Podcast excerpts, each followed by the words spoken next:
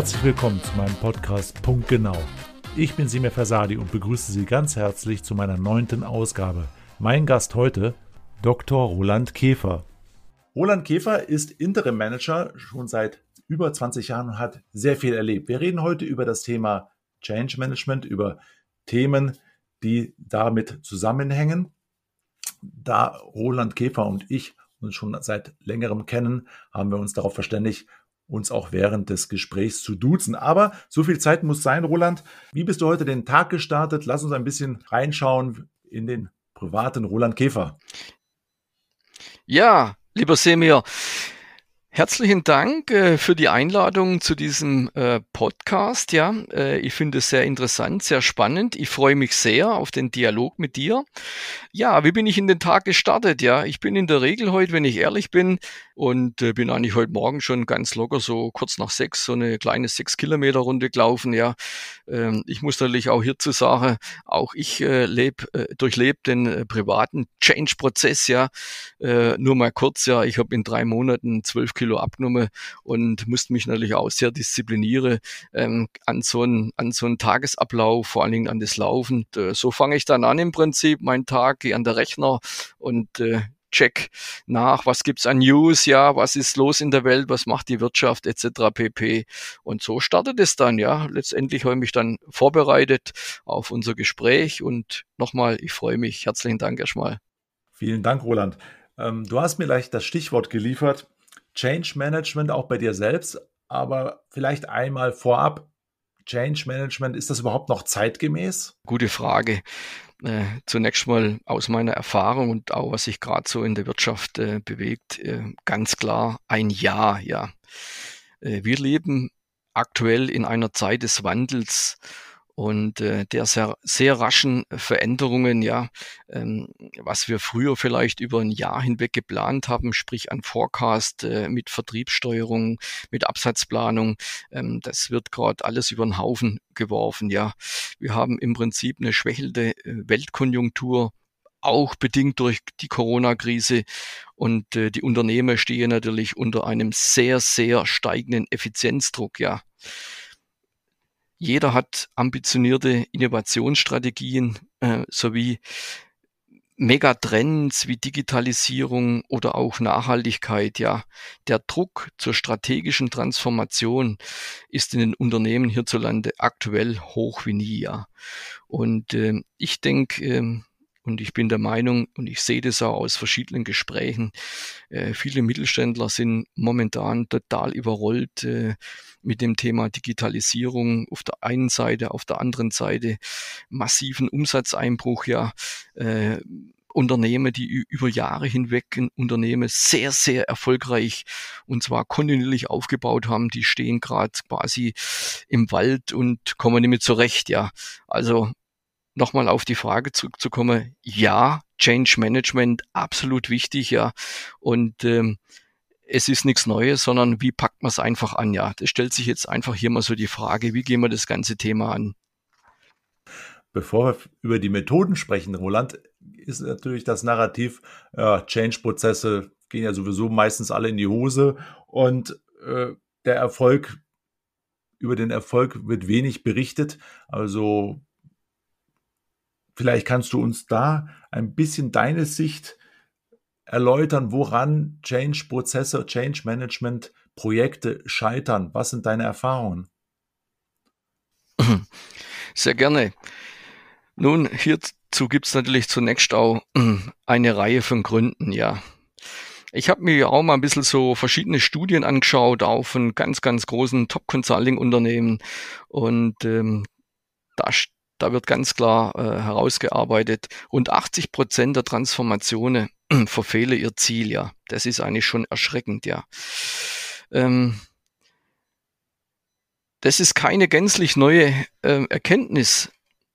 Jedoch umso rasch, überraschender, äh, dass äh, wir im Prinzip äh, seit vielen, vielen Jahren äh, den theoretischen und praktischen ähm, Ansatz äh, dieser Thema Change Management äh, Lean Production ähm, kenne und auch im Umlauf ist und trotzdem diese Rate, sag ich mal, 80 Prozent äh, scheitern oder wird nicht richtig umgesetzt, ist, ist für mich schon äh, sehr, sehr hoch. Also ich persönlich hätte das jetzt nicht so hoch eingeschätzt, aber ich möchte es so nochmal betonen, äh, das ist eine Studie von, von ganz großen Consulting-Unternehmen. Ja, Woran scheitert es letztendlich? Ja, ist auch eine sehr interessante Frage. Ja, das ist zum einen eine absolute Selbst Überschätzung äh, der Unternehmensspitze. Ja, das heißt, ähm, es ist nicht so einfach zu sagen, ja, ich durchlebe einen Change-Prozess, äh, ich mache das mal so nebenbei. Das ist eigentlich eine richtige Mammutaufgabe. Ja, äh, da scheitert es zum einen dann auch an den Kompetenzen und an den Fähigkeiten.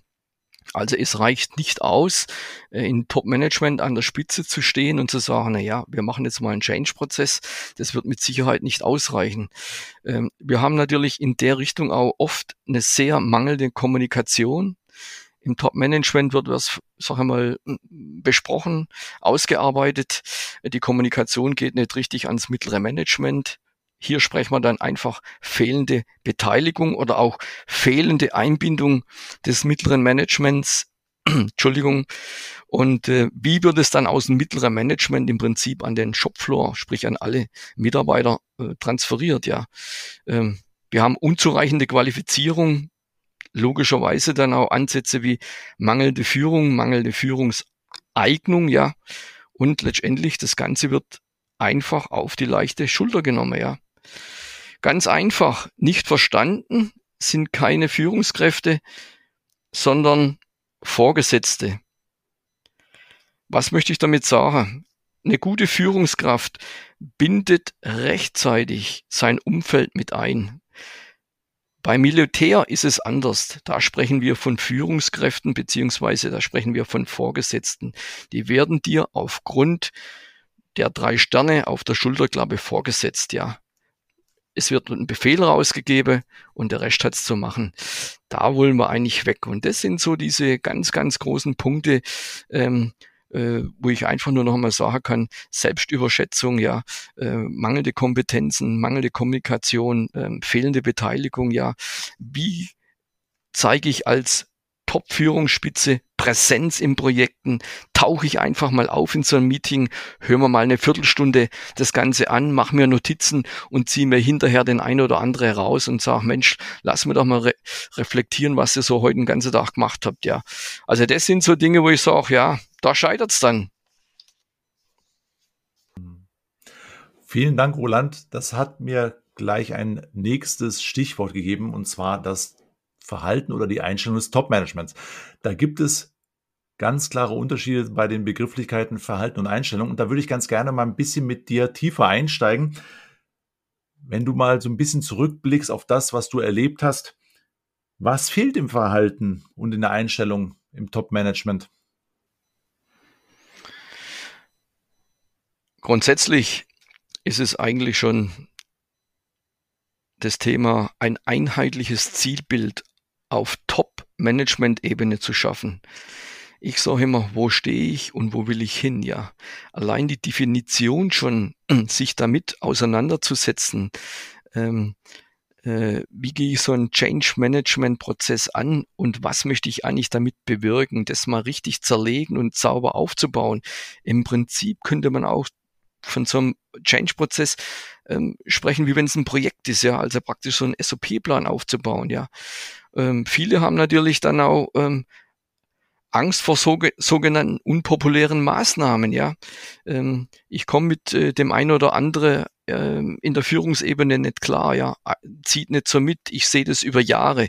Ich kann dir nur sagen, sehen ich hatte selber schon ähm, immer wieder Projekte, wo mir sehr schnell von vornherein gesagt wurde, mit dem und dem haben wir eigentlich über Jahre hinweg äh, Probleme. Er ist nicht so richtig, ähm, sagen mal, im, im gemeinsamen Denken drin, ja. Das heißt, der Schritt, unpopuläre Maßnahmen zu treffen mit Mitarbeitern, die ich vielleicht aus dem Sport kenne, mit denen ich Freizeitaktivitäten äh, mache, ja. Äh, dann gibt es natürlich auch das ganz Große in der e Ebene, ja, Angst überhaupt Fehler zu machen. Und diese dann, sagen wir mal, im Nachgang einzugestehen und zu sagen, liebe Leute, das war ein falscher Ansatz, wir haben daraus gelernt, gehen eine neue Richtung ein. Wir gemeinsam stimmen uns ab und gehen eine neue Richtung ein. Das heißt, wie beim Segeln korrigieren, ja. Äh, wenn ich das Ziel kenne, geht es nur noch drum. einmal muss ich aus dem Wind gehen, einmal muss ich in den Wind wieder scharf reingehen. Nur das Ziel darf ich nicht außer, ähm, aus dem Auge verlieren. Und da sehe ich einfach schon den großen, großen Punkt, ja, Angst, Fehler zu machen, ja. Ich sage immer, nichts ist in Stein gemeißelt. Eine Änderung wird jedoch nur im Team komplett beschlossen. Und dann fruchtet es auch. Das heißt, jeder weiß, okay, wir gehen in eine neue Richtung und ähm, wir packen den nächsten Step an, ja. Dann ist es natürlich auch ein großer Punkt, dass viele in diesen Top-Etagen einfach nur auf ihre persönliche Karriere fixiert sind, ja. Die gehen hier kein Risiko ein, die schauen, dass diese Vertragslaufzeiten zwischen drei und fünf Jahren easy durchgehen. Ähm, äh, die wollen hier keinen großen Stress haben. Die suchen sich im Prinzip äh, die Rosine raus, um gut dazustehen. Und entweder gibt es eine Vertragsverlängerung oder die gehen und gehen im Prinzip in das nächste Projekt rein. Für mich ist das auch ein Projekt, ja. Äh, und versuchen das Ganze nur durchzuhalten, ja. Die Einstellung, sag ich mal, sowas anzugehen. Ich sage immer, ich habe sehr, sehr, sehr ähm, viel in Erinnerung aus der Zeit mit Porsche zwischen 89 und 90. Aber ich denke, da wird man vielleicht in einer anderen Frage noch ähm, äh, expliziter drauf kommen, ja. Den Mut auch, Veränderungen selber durchzulaufen, den Mut auch zu haben, Fehler zu machen und auch den Mut zu haben, ein hohes Risiko einzugehen. Da scheitert's meistens. Ich kenne keine Top-Manager, wo im Prinzip mit ihrem Eigenkapital haften, wo mit Eigenkapital reingehen, sondern die haben einen Vertrag, der wird erfüllt und dann geht es durch, ja. Oft fehlt auch die, dadurch die Weitsicht, ja. Das ist auch, auch ein sehr großer Punkt, ja. Wir sind fixiert auf die Vertragslaufzeit drei bis fünf Jahre und ähm, ob das langfristig für ein Unternehmen äh, gut ist, ja, wenn man sieht, wie heute äh, das Top-Management äh, permanent rolliert, ja, drei Jahre hier, zwei Jahre hier, vorzeitig freigesetzt und so weiter. Ich halte das nicht für zielführend, aber das sind für mich nochmal so diese Punkte, ja. Ähm, hat was mit dem Vertrag zu tun, hat was damit zu tun, ähm, überhaupt äh, Fehler zuzulassen. Nur wenn ich Fehler mache und die zulasse, kann ich im Prinzip auch nachschärfen. Das ist ein bisschen so, so mein Eindruck ja aus dem Ganzen. Hm. Vielen Dank, Roland. Jetzt hast du mir zum Schluss die Steilvorlage gegeben für die Frage, die mich schon seit längerem treibt. Und zwar würde mich mal interessieren, wie du das siehst. Liegt es daran, dass Top-Manager nur in Anführungsstrichelchen Angestellte sind und keine Unternehmer? Ist das ein wesentlicher Faktor beim Gelingen des Change-Prozesses oder Misslingen?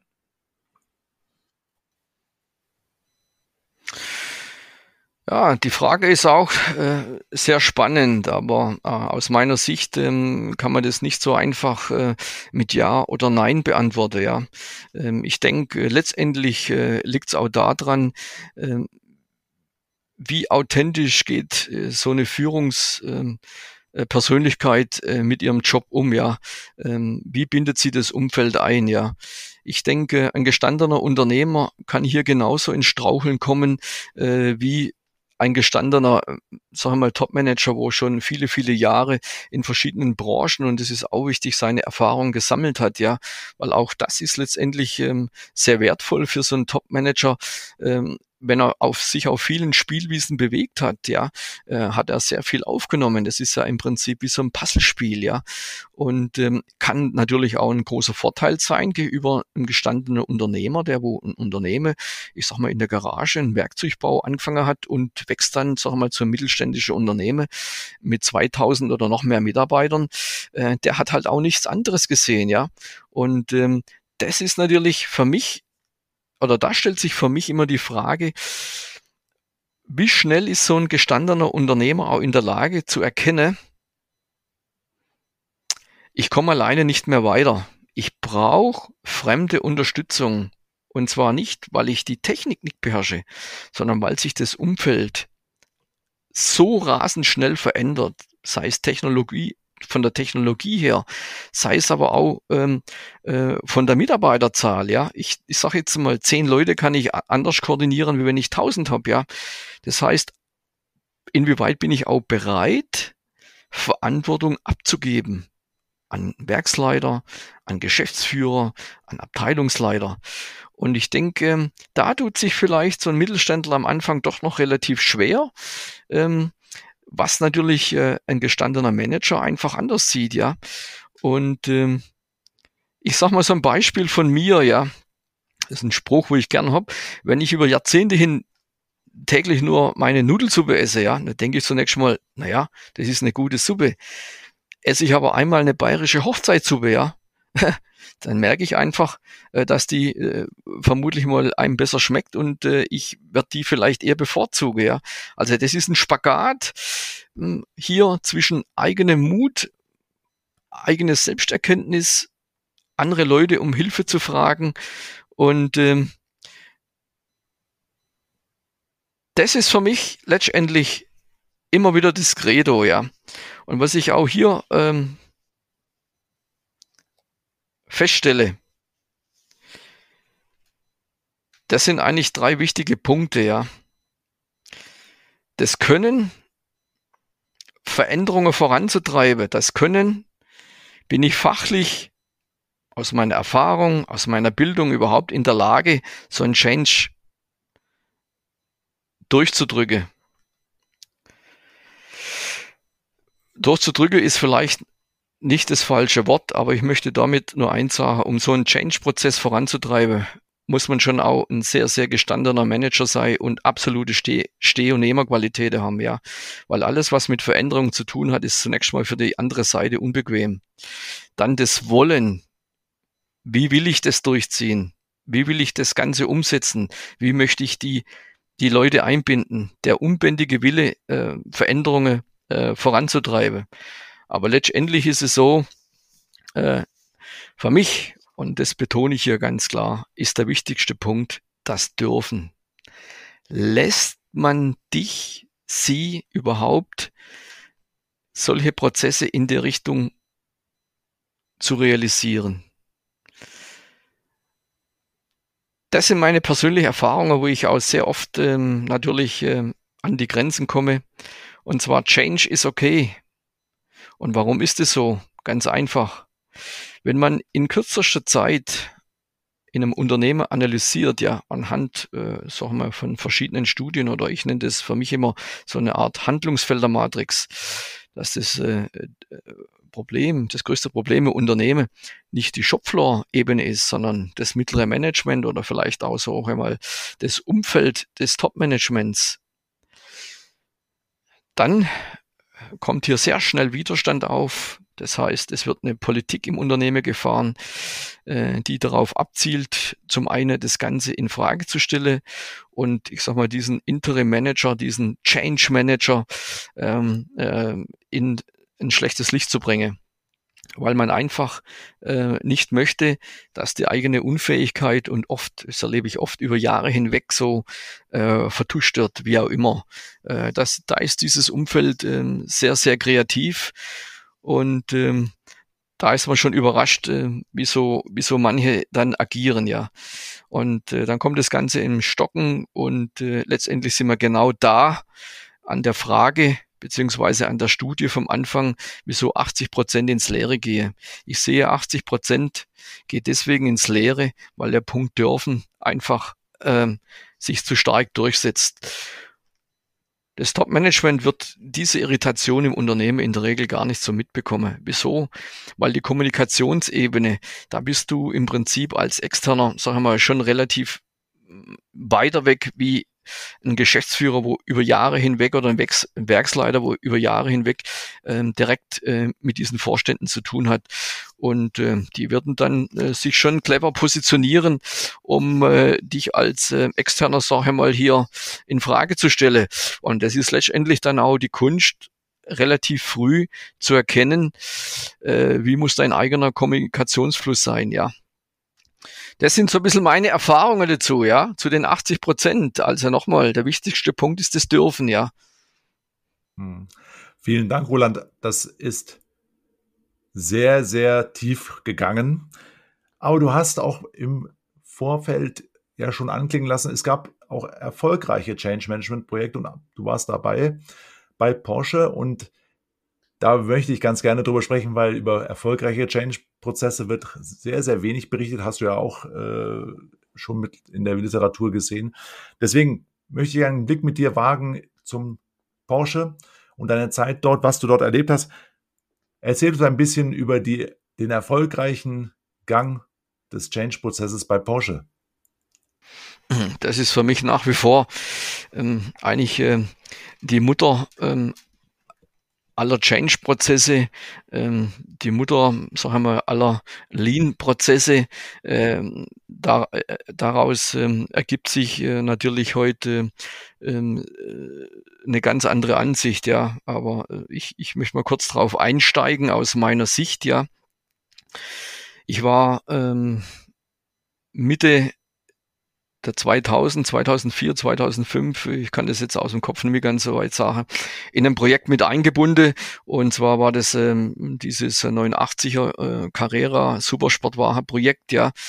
Ähm, Porsche ist ähm, seinerzeit mit Sicherheit äh, der erste Sportwagenbauer gewesen, wo ein komplettes Fahrzeug, wir mal, aus Kohlefaser gebaut hat, ja, angefangen von Aggregateträger über das Thema Monocoque, ja, über natürlich Hauben, Kotflügel, Interieurteile, äh, gegenüber anderen Fahrzeugen wie Bugatti, wo, sagen wir mal, das Monocoque ja schon aus äh, Carbon war, aber dementsprechend der Vorderbau dann eventuell aus einer Aluminium-Silizium-Legierung aufgebaut war, ja.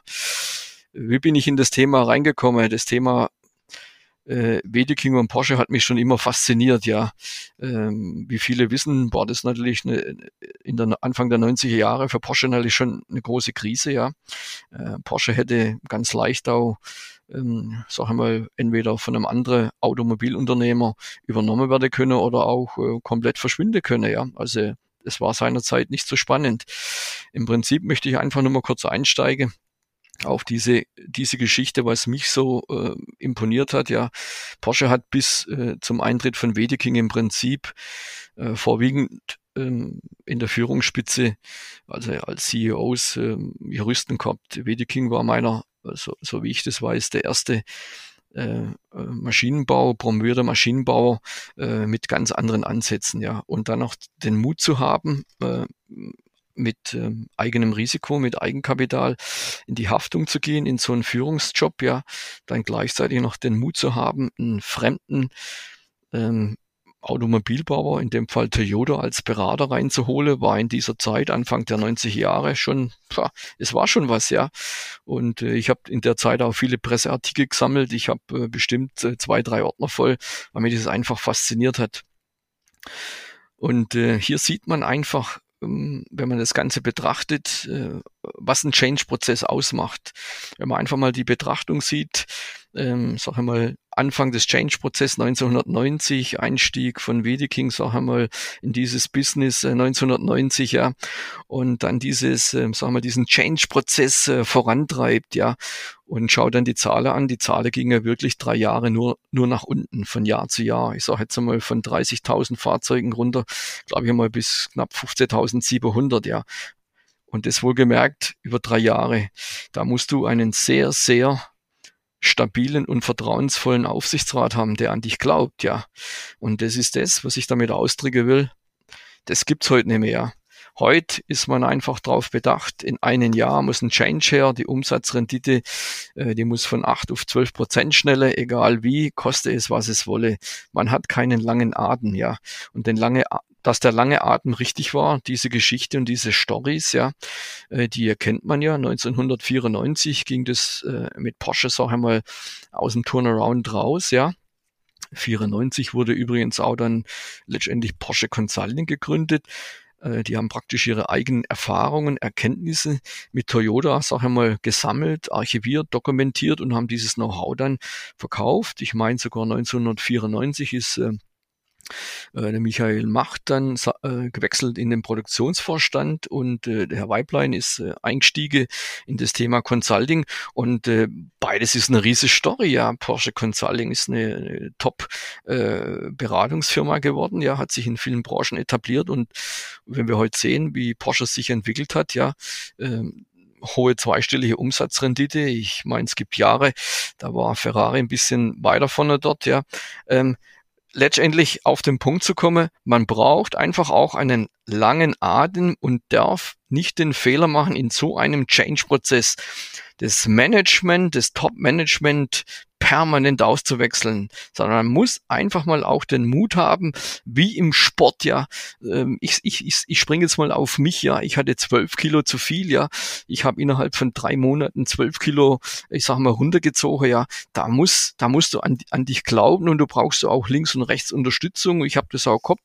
Äh, zum anderen äh, von außen auch durch äh, Kinderfamilie. Aber ähm, das ist genau das, was es heute ausmacht. Einen langen Atem zu haben, eine absolut starke Führungspersönlichkeit zu haben, einen ganz anderen Change reinzubekommen, ja. Und äh, letztendlich auch auf sein eigenes Können zu vertrauen, ja. Ich denke, wir haben viele, viele Top-Manager, ja. Aber äh, in unserem Zeitalter hat keiner mehr groß den Mut hier, ähm, so ein Risiko einzugehen, weil er sagt, boah, wenn ich hier zwei falsche Schachzüge mache, bin ich übermorgen freigestellt, kriege vielleicht noch mein Gehalt äh, für ein Jahr oder zwei, aber das ist letzt letztendlich nicht das, was die Leute wollen, ja. Und letztendlich auch den Mut zu sagen, ich kann es selber nicht, ja. Ich hole mir Unterstützung von Hausen nicht zu sagen, ich kann das nicht, weil ich es vom Können her nicht kann. Ein Top-Manager hat doch ganz andere Aufgaben. Der muss am Unternehmer arbeiten und nicht im Unternehmer arbeiten. Am Unternehmer heißt für mich, die Strategie im Blick zu behalten, was muss ich mit meinem Team besprechen, wo will ich hin und im Unternehmen. Und da sehe ich einfach dann äh, solche Leute auch von außen, solche Interim-Manager, wo sagen, okay, ich mache dir dieses ähm, Projekt, ich unterstütze dich da, ich berichte dir äh, regelmäßig, ähm, ich schaue auf den äh, Budgetrahmen. Und du hast jemand, wo auch nicht vor unpopulären Maßnahmen zurückschreckt, ja, weil ich, ich, ich zitiere mal so, Wedeking hat mal wohl zitiert, mit der Mannschaft, mit der Porsche an die Wand gefahren ist, mit derselben Mannschaft kommst du nicht mehr weg, ja. Und letzt, letztendlich war es so, dass er sich von, von zigtausend Leuten erstmal getrennt hat, ja, äh, um überhaupt äh, einen anderen Fluss reinzubekommen. Und so sehe ich das oft auch in solchen Unternehmen, die, sagen wir, in der, in der Krise sind, sich im im, im, im Turnaround äh, bewegen, ja, da muss ein radikaler Change rein. Da muss jemand rein, wo wirklich das Ruder an sich nimmt und den Marsch radikal vorgibt. Das muss nicht heißen, dass diese Person dann äh, über Jahre im Unternehmen ist, ja. Oft sind es, äh, sag ich mal, Turnaround-Manager, die sind wirklich absolut top, ein Unternehmen neu zu positionieren, neu auszurichten und wieder auf die Erfolgsspur zu bringen. Aber dann müsst du diese rausziehen, weil das sind dann Leute, die sind dann selber so hoch motiviert, die stecken sich die Messlatte permanent höher und höher und das bringt vielleicht eine Unruhe rein, ja. Aber das sind so Dinge, ja. Und du brauchst jemanden, der eine starke Kommunikation hat. Es ist ganz, ganz wichtig.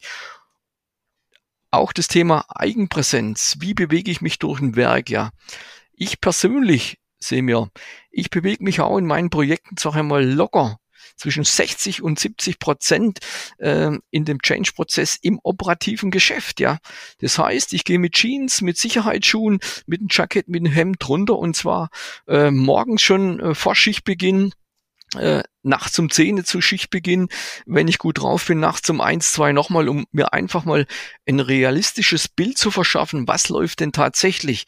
Denn eins ist auch klar, was du in zur Management-Ebene dann zum Reporting berichtet kriegst, ja, das ist nur das, was die dir sagen möchten. Und wenn du vor Ort selber das Gespräch suchst, ja, da wirst du auf einen Schlag merken, dass sich hier zwei Welten auftun. Und das ist für mich ein absoluter Interim Manager, ein Change Manager, wo wirklich reintaucht, ja, sehr stark operativ, sag ich mal, auch die Leute an die Hand nimmt, an die Hände nimmt, ja, mit Beispiel vorausgeht und zwar auch eine einfache Sprache spricht, die Sprache des Shopfloors. Und da sehe auch ich für mich einfach über meinen Werdegang natürlich ein ganz andere, ein ganz anderes Standing. Ja, ich komme aus dem Werkzeugbau. Ich habe mich über Jahre hinweg kaskadenmäßig nach oben entwickelt. Ich kann auf Vorstandsebene kommunizieren. Ich kann auf Vorstandsebene äh, reporten. Ich weiß aber auch, dass das mittlere Management die Dosen einfach anders äh, verabreicht äh, brauchen oder benötige, wie letztendlich dann unten im Shopfloor, ja. Da ist die Sprache auch mal rauer und da darf man auch nicht gleich beleidigt sein, wenn man vielleicht auch hier mal als Topmanager angeschnauzt wird, ja. Ähm, letztendlich ist es doch so, jeder kommt ins Unternehmen rein und will jeden Tag einen Top-Job machen, ja und will heimgehen und sagen, wow, super Tag gewesen, super erfolgreich. Und wenn wir das schaffen, dann haben wir auch ein erfolgreiches Unternehmen, ja. Wow, da ist ganz schön viel Input drin, äh, Roland. Mit Blick auf die Uhr, Worauf kommt es schlussendlich drauf an? Was sind die Lessons learned, was du uns mitgibst? Ja, zunächst mal stell dir als Unternehmer einfach ähm, selber die, die Why-Frage, ja. Warum willst du einen Veränderungsprozess, ja? Stell eine klare Kommunikation und Disziplin her. Und ganz wichtig, binde alle Beteiligten ein. Zunächst mal top-down, aber dann bottom-up. Was heißt es? Sprechen deinem Vorstandsstab drüber, mach die grobe Strategie, kommuniziert es dann mit deinem mittleren Management, ich sage jetzt mal auf C2 Werksleiterebene und max in nächsten Step auf C3-Ebene, sprich Produktionsleitung, Werksleitung fest, dass auch alle denselben Mindset entwickeln. Why? Warum tun wir das? Warum gehen wir jetzt diese Schritte? Ganz wichtig auch, vergesst den Betriebsrat nicht. Ich mache das ganz gerne und ich sage, ich habe bei VW echt Lehrgeld bezahlt. Es ist eines der ersten Dinge, wo ich mache, bevor ich überhaupt einen Change-Prozess an, ansteuere, äh, binde ich den Betriebsrat mit ein. Ich binde mit ein, auch in Richtung Verantwortung zu übernehmen. Und du wirst dann sehr schnell sehen, dass das Ganze ähm, äh, ganz, äh, ich sag mal, reibungsloser läuft. Ja. Ähm, dann das Thema Wertschätzung aller Beteiligten. Wertschätzung heißt für mich, fordere zunächst mal die Mitarbeiter und fördere sie dann auch. Fördern kann heißen, ähm, du äh, schickst den ein oder andere auf eine spezielle Weiterent äh, Weiterbildung, eine Weiterentwicklung, machst so einen kleinen Entwicklungsplan, ja. Viele reden darüber, viel tun's, ja. Aber letztendlich, und das kann ich immer wieder selber sehen, unterm Jahr scheitert's, da ist kein Geld da, da ist keine Zeit da, es ist nicht verlässlich und letztendlich wundern sich dann, wenn die Mitarbeiter letztendlich murren, ja. Und auch ein ganz wichtiger Punkt ist, steck dir mit deiner Mannschaft greifbare Ziele. Häng den, den Honigtopf nicht zu hoch. Setz einen kleinen Leuchtturm in deinem Unternehmen, um die Sichtbarkeit zu erreichen, um das Verständnis zu erreichen, wieso wir das Ganze machen, ja. Und wenn du diese Dinge alle einhältst, ja, dann wirst du in deinem Unternehmen der Championer, ja. Das kann nur nach vorne gehen, ja. Du wirst eine äh, motivierte Mannschaft bekommen, ja. Äh, und äh, was ganz wichtig ist ja, du musst in der aktuellen wirtschaftlichen Lage absoluten kühler Kopf bewahren. Falls du hierzu Fragen hast, kannst du mich gern jederzeit anfunken. Über meine Webseite, über E-Mail, Handy bin ich relativ gut zu erreichen. Und ich denke, ich bin da relativ bodenständig. Wie gesagt, ich habe einen anderen Werdegang. Ich sehe viele Dinge einfach hm, anders, ja. Und der wichtigste Faktor wird das Thema Mensch sein. Du brauchst sie alle, sonst wird nichts gehen. Soweit von mir, lieber Semir. Vielen Dank, Roland, für deine Zeit. Also, das war heute eine XXL-Ausgabe, glaube ich, von Punktgenau. Aber ich denke, wir haben sehr, sehr viel mitgenommen und dein Erfahrungsschatz hilft hoffentlich dem einen oder anderen zu lernen, vielleicht auch was zu überdenken und dann in Zukunft anders zu machen. Das war eine XXL-Ausgabe von Punktgenau zum Thema Change Management. Vielen Dank nochmal an Roland Käfer und wenn Sie Interesse haben, sich zu einem bestimmten Thema mit mir zu unterhalten, gerne eine E-Mail an cmir.versali.de und dann heißen ich Sie herzlich willkommen bei Punkt Genau. Bis dahin. Tschüss.